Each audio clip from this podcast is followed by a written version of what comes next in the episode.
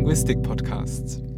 Parlez-vous SMS? SMS-Kommunikation in der Schweiz. Das ist das Thema dieser Folge. Wir sprechen darüber mit Elisabeth Stark vom Romanischen Seminar der Universität Zürich. Am Mikrofon sind für Sie Juliane Schröter und Robert Schikowski. Elisabeth, herzlich willkommen. Vielen Dank, dass ich da sein darf. Wir zitieren zur Einführung mal eine SMS von der Website eures Projekts SMS Communication in Switzerland. Hey Riese Wichser, ich gratuliere dir ganz fest zum Geburt. Da braucht es fast ein joyeux Anniversaire. Wünsch dir ein Leben voller Fajitaswesen, Schokiregen und Raclette und hebst ein Sorge, weil ja, bist nicht mehr 20. Ha dich gern, Knuddel. So mancher Deutschlehrer würde hier sicher die Hände über dem Kopf zusammenschlagen. Das ist nun so gar nicht, wie man sich geschriebenes Deutsch vorstellt. Wieso interessieren sich Linguisten dafür? Genau aus diesem Grund. An so einem SMS sehen wir sehr schön, wie die Menschen miteinander kommunizieren, wenn kein Lehrer draufschaut. Und was interessant ist, ist eben, sie schreiben es in SMS auch so, wie sie sprechen. Das heißt, sie haben keine Sorge, dass ein Lehrer draufschaut. Das tut er ja in den meisten Fällen auch nicht. Wir können also die SMS wie ein Laboratorium betrachten, wo man sieht, es wird die gesprochene Sprache etwa eins zu eins, transkribiert könnte man sagen. Das müssen nicht wir machen, wir bei gesprochenen Corpora. Und wir sehen auch in die Köpfe der Schreiber hinein, wie sie denken, dass man zum Beispiel Dialekt verschriftlichen soll. Ist es in der deutschsprachigen Schweiz normal, dass die Leute SMS in Dialekt schreiben? Auf jeden Fall. Das ist überhaupt ein typisches Merkmal des Schweizer Korpus. Es gibt ja noch mehrere aus Belgien, aus Kanada, aus Frankreich. In der Deutschschweiz haben wir, wenn man Zahlen betrachtet, etwa 10.000, über 10.000 SMS im Dialekt und denen stehen 7.000 nicht dialektale deutsche SMS gegenüber. In der Romandie sehr viel weniger, aber auch wieder im Tessin und natürlich in den rätoromanischen Mundarten. Der Dialekt ist sehr präsent. Ja. Heißt das dann, SMS sind eigentlich so etwas wie gesprochene Sprache in geschriebener Form, also eigentlich ein Paradoxon? Weil beim Sprechen dominiert ja in der Schweiz auch ganz klar der Dialekt über Hochdeutsch. Da muss man, glaube ich, differenzieren. Also immer da, wo es keine Orthographie gibt, bei den Dialekten, mhm. da sieht man wirklich so ein Bemühen um Transkription. Wobei meine Kollegin Christa Dürscheid auch von der OZH festgestellt hat, dass viele standarddeutsche Schreibungen doch auch in den dialektalen SMS sich finden. Und das kann man jetzt verallgemeinern. Die Schule, das Rechtschreiben, Lernen, beeinflusst uns alle so sehr, dass wir, egal wie schlimm wir schreiben wollen, sozusagen immer relativ richtig schreiben. Gerade im Französischen hat uns das sehr überrascht, wo ja alle über die Orthographie stöhnen, die Native Speaker und die Nichtmuttersprachler. Und trotzdem finden wir sehr, sehr viel richtig korrekte Orthographie in den SMS. Jetzt hattest du gesagt, ähm, dass es typisch ist für die deutschsprachige Schweiz, dass in SMS ständig geswitcht wird zwischen Standard und Dialekt. Machen das die anderen Sprachgemeinschaften in der Schweiz auch? Sehr viel weniger. Also wir haben in der Romandie insgesamt überhaupt nur 30 Patois-SMS, wenn ich mich richtig erinnere. Und das ist dann ganz im Dialekt. Da gibt es ja noch ein paar französische Dialekte und wir haben auch frankoprovenzalische SMS. Im Tessin ist es auch so, ähm, wir finden Mischungen, aber dann eher mit Deutschschweizer Dialekten oder rätoromanischen Mundarten. Sehr viel weniger zwischen Tessiner Dialekt und Standarditalienisch. Allerdings haben wir eine Nachsammlung durchgeführt, speziell für das Tessin, und haben ein paar mehr Beispiele gefunden. Aber das ist am allertypischsten für die Deutschschweiz und praktisch absent in der Romandie. Und warum ist das so unterschiedlich? Ähm, das hat, glaube ich, zu tun mehr mit Sprachsoziologie, aber auch mehr mit dem Sprachalltag. Also Sprachsoziologie bedeutet, das Bedürfnis, sich von Frankreich abzusetzen durch eigene Mundarten, ist in der Romandie praktisch nicht vorhanden. Ähm, es gibt eine sehr starke automatische Orientierung an der Pariser Norm. Das findet da auch niemand problematisch. Vor allem die Jungen sprechen praktisch würde ich sagen, Französisch ist Französisch, abgesehen von ein paar prosodischen Eigenschaften. Und äh, in der Deutschschweiz wissen wir, ist das ein völlig anderer Fall. Hier sind die Dialekte stark auf dem Vormarsch, auch ja im öffentlichen Leben bis hin zu offiziellen Politikerinterviews. Und genauso ähm, schlägt sich der Sprachgebrauch und auch die Spracheinstellung in den SMS nieder. Wo wir gerade beim Thema Sprachen sind. Bei vielen SMS in eurem Korpus lässt sich ja die Sprache eigentlich gar nicht eindeutig bestimmen, weil Code-Switching vorliegt. Das heißt, der oder die Schreiberin hat verschiedene Sprachen gemischt. Hast du dafür vielleicht ein Beispiel dabei? Ja, ich habe eins dabei. Das ist eins unserer Lieblingsbeispiele. Ich versuche es mal vorzulesen. Hola, fratello, come stai? Wie geht's dir so? Immer noch so lange am Arbeiten wie früher? Ich habe endlich mein eigenes Restaurant und mucho trabajo. Aber macht mir extrem Spaß. Allora, amore, buona giornata und die, gell? Peace. Also ich habe mal mitgezählt, das war jetzt äh, Spanisch, Italienisch, Standarddeutsch und äh, Schweizer Dialekt. Also Englisch? drei und Englisch auch noch. Also vier bis fünf Sprachen gemischt ja. in einer einzigen SMS. Ist das etwas, was typisch für SMS ist? Und wenn ja, wieso machen die Schreiber das eigentlich? Das ist typisch für die Schweiz, so viel können wir sagen. Durch unser internationales Network ähm, SMS for Science haben wir Vergleiche mit anderen Corpora, die erstellt werden in Europa, aber auch eben in Kanada bis hin zu La Réunion. Das ist typisch für die Schweiz. Warum wissen wir noch nicht so genau? Man könnte sehr schnell sagen, die Schweiz hat vier Landessprachen, sehr viel Expats, das heißt auch sehr viel Englisch, also mischen die das alles. Wir wissen aber, dass die einzelnen Sprecher in der Schweiz selten bi- oder trilingual sind. Also das ist ja ein Staaten Multilingualismus, wenn man so will, und kein individueller. Vielleicht ist es trotzdem so, dass man in der kleinen Schweiz einfach mehr in Kontakt mit den anderen Sprachen kommt. Mhm. Und jetzt gerade bei dem Beispiel merkt man, diese Borrowings, wie wir sie nennen, also die Entlehnungen, sind meistens feste Phrasen, Chunks. Also Begrüßungsformeln, mhm. Abschiedsformeln. Und das kann schon sein, ist in der Realität hier präsenter als zum Beispiel in Frankreich oder Deutschland. Ja. Ist es eine Mehrheit der Schreiber in eurem Korpus, die das machen? Absolut. Die Mehrheit unserer SMS sind gemischt.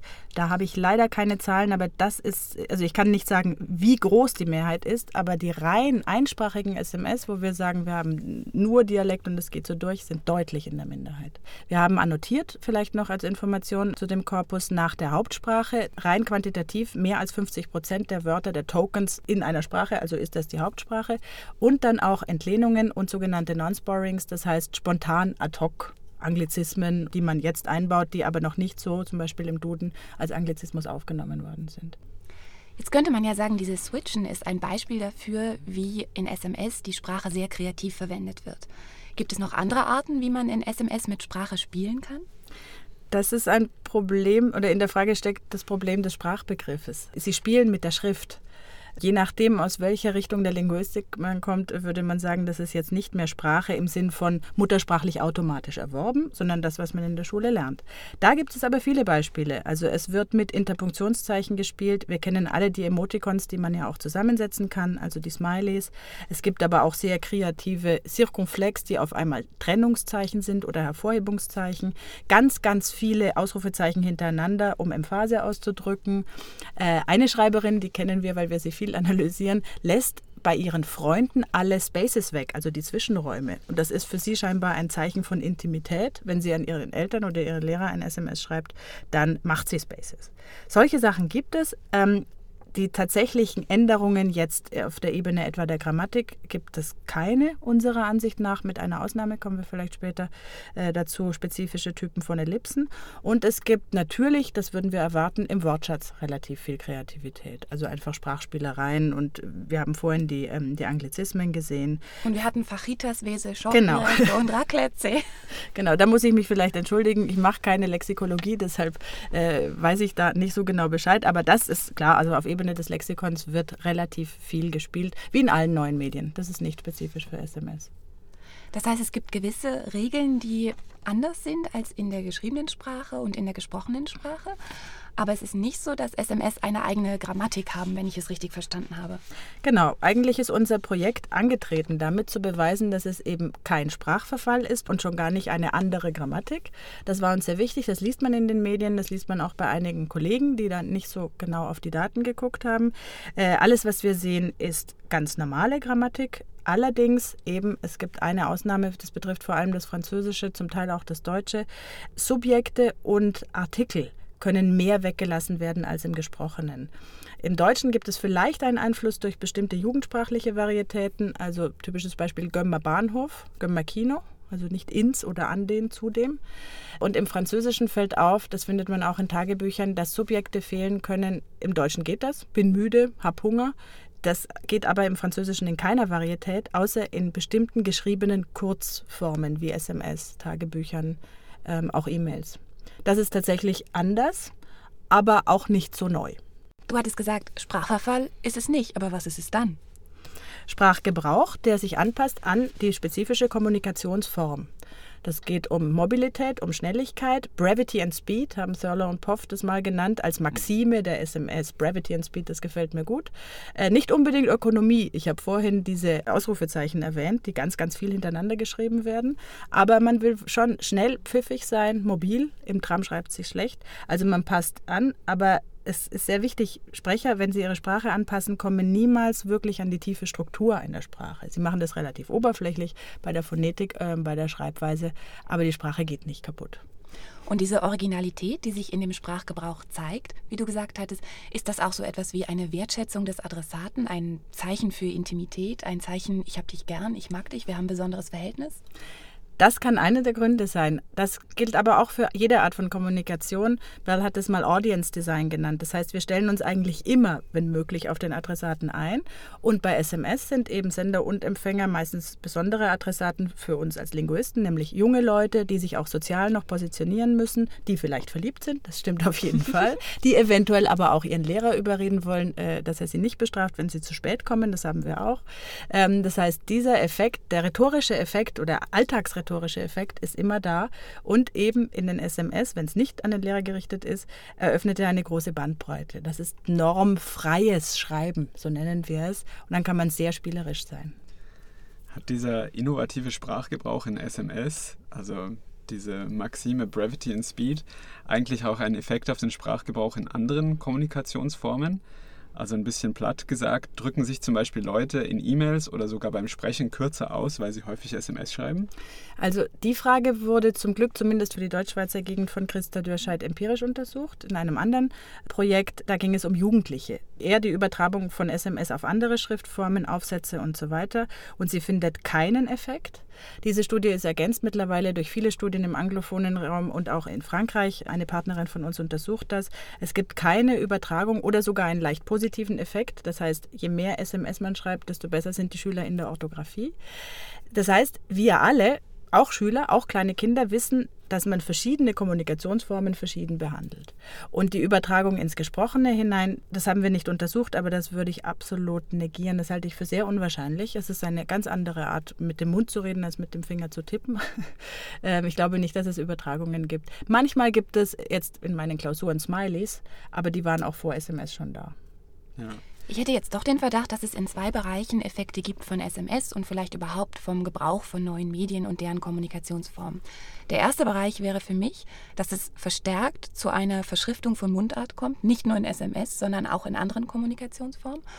Und der zweite Effekt wäre für mich, dass die Sprecher und Schreiber vielleicht eher das Gefühl haben, sie dürfen sich auch über Normen hinwegsetzen. Also, dass hier ein Normverständnis äh, verändert wird.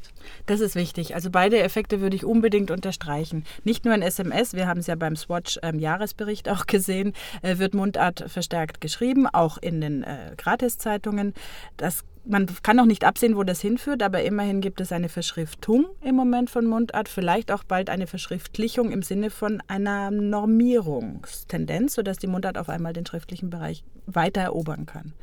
Und auch das Zweite ist sehr wichtig. Äh, Marie-Josée Beglin von der Universität von Neuchâtel spricht da von einer Réappropriation spontanée de l'orthographe par les individus, ungefähr sowas. Also die Idee ist eine Demokratisierung. Wir schreiben jetzt einfach, alle Leute schreiben. In den 80er Jahren hat jeder nur ferngesehen, aber jetzt schreiben wir auch in Online-Spielen. Und äh, das schreiben wir mit weniger Angst, mit weniger Zittern. Es muss nicht korrekt sein. Und deshalb ist es für uns wieder interessant, welche Regeln des Schreibens gibt es außerhalb der Schulregeln. Das heißt eigentlich, wenn es einen Effekt ähm, auf die Sprache im Allgemeinen, die Kommunikation im Allgemeinen gibt, ist es weniger ein Verfall als vielmehr eine Emanzipation, kann man das so sagen? Sehr gut, das ist sehr gut. Das ist eine Emanzipation und vielleicht so etwas wie eine Demokratisierung. Und für Linguisten ist das sehr spannend, denn dann wird es natürlich dann ist sozusagen die starke Norm weg, die immer künstlich historisch entstanden ist und wir sehen, welche Regularitäten es auch im Schreiben gibt. Und um diesen eingangs ähm, etwas künstlich bemühten Deutschlehrer nochmal ins Spiel zu bringen, da gibt es ja auch dann ein großes didaktisches Potenzial. Denn wenn ich mich frei ausdrücken kann, wenn ich kreativ sein kann, dann macht das ja unter Umständen auch Lust, mit Sprache zu experimentieren, überhaupt zu schreiben. Also man könnte da auch sehr viel im Unterricht draus machen. Soweit ich weiß, geschieht das. Zwar noch zaghaft, aber es geschieht. Die Nachfrage ist groß. Bei Französisch- und Deutschlehrern kann ich selber beurteilen. Und es gibt auch schon einzelne Bemühungen aus unserem Projekt heraus, Unterrichtsmaterialien ähm, zu kreieren, Weiterbildungskurse mit diesem Thema anzubieten. Und äh, wir stellen auch fest, also wir nicht, sondern die Lehrer stellen fest, dass die Kinder ganz am Anfang, wenn sie phonetisch schreiben dürfen, das ist neu, wirklich einfach schreiben. Also phonetisch schreiben heißt, dass man einfach so schreibt, wie man spricht. Genau, dass man so schreibt, wie man spricht und dadurch den Ausdruck frei hat, die Überlegung frei hat, vielleicht dann viele verschiedene Wörter, bunte Aufsätze erzählen kann, ohne diese komplette Blockade, ich mache jetzt einen Rechtschreibfehler. Jetzt zu dem Zeitpunkt, wo wir dieses Interview führen, ist ja für euch das SMS-Projekt eigentlich schon fast abgeschlossen, denn ihr habt jetzt ein neues Projekt am Start, wo es um WhatsApp-Nachrichten geht. Kannst du vielleicht ganz kurz sagen, was WhatsApp eigentlich ist und dann, was ihr euch erwartet? Also wie wird sich die Sprache in WhatsApp-Nachrichten von denen in SMS unterscheiden? Also WhatsApp ist ähm, eigentlich so etwas wie eine, nein, es ist eine ähm, Chatmöglichkeit, eben eine mobile auch auf dem Handy, ist eine App, eine Applikation, die man sich herunterladen kann. Äh, das Neue an WhatsApp-Nachrichten ist, abgesehen von dem Gratis-Charakter, die Integration von bis zu 50 Teilnehmern man kann chatten. Das Alte im Vergleich zum SMS ist, dass man immer noch eine Nachricht absendet, die eben eine Sprechblase oder eine äh, SMS ergibt, äh, ohne Längenbeschränkung, soweit ich weiß. Wir erwarten uns ganz neue Erkenntnisse über die Interaktion. Wir hatten in dem SMS-Korpus nur Einzel-SMS bekommen. Manchmal konnten wir rekonstruieren, wer mit wem gesimst hat. Bei WhatsApp sieht man das und wir haben schon über 600 Chats mittlerweile bekommen. Herzlichen Dank. Ähm, wo wir sehen können, wie die Leute interagieren. Dann kommen auch solche Fragen wie der Alltagsrhetorik, die persönliche Positionierung, das Reagieren auf Sprachspiele des anderen neu in den Blick. Mein persönliches Interesse ist, haben sich die wenigen grammatischen Regularitäten, die spezifisch für SMS sind, halten die sich auch in den WhatsApp? Machst du noch mal ein Beispiel?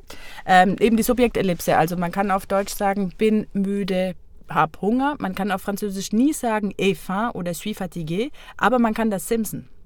Und die Frage ist, machen das die Leute dann auch in WhatsApp?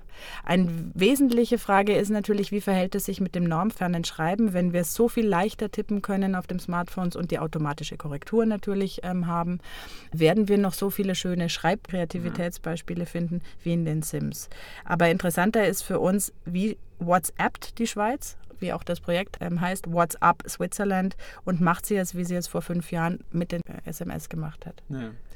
Also es gibt keine Längenbeschränkung mehr, es können sehr viele Leute gleichzeitig teilnehmen. Nähern sich dann solche WhatsApp-Dialoge mehr und mehr dem normalen Gespräch an oder geht das Ganze eher in Richtung einer E-Mail oder ist es ein ganz eigenes Genre? Wir sehen für die deutschen Daten, dass es tatsächlich gesprächsähnlich wird. Es wird immer natürlich vom Sender und Empfänger her auch kognitionsverarbeitungstechnisch anders sein. Schreiben ist nicht das gleiche wie Sprechen, aber es sieht sehr dialogähnlich aus. Es sieht tatsächlich weniger wie äh, eine E-Mail aus. Ich weiß nicht, ob das in Podcasts auch geht, aber ich probiere es mal. Hab keine Frage mehr. Elisabeth, wir wünschen dir alles Gute für das neue Projekt und danken dir für das Gespräch. Herzlichen Dank.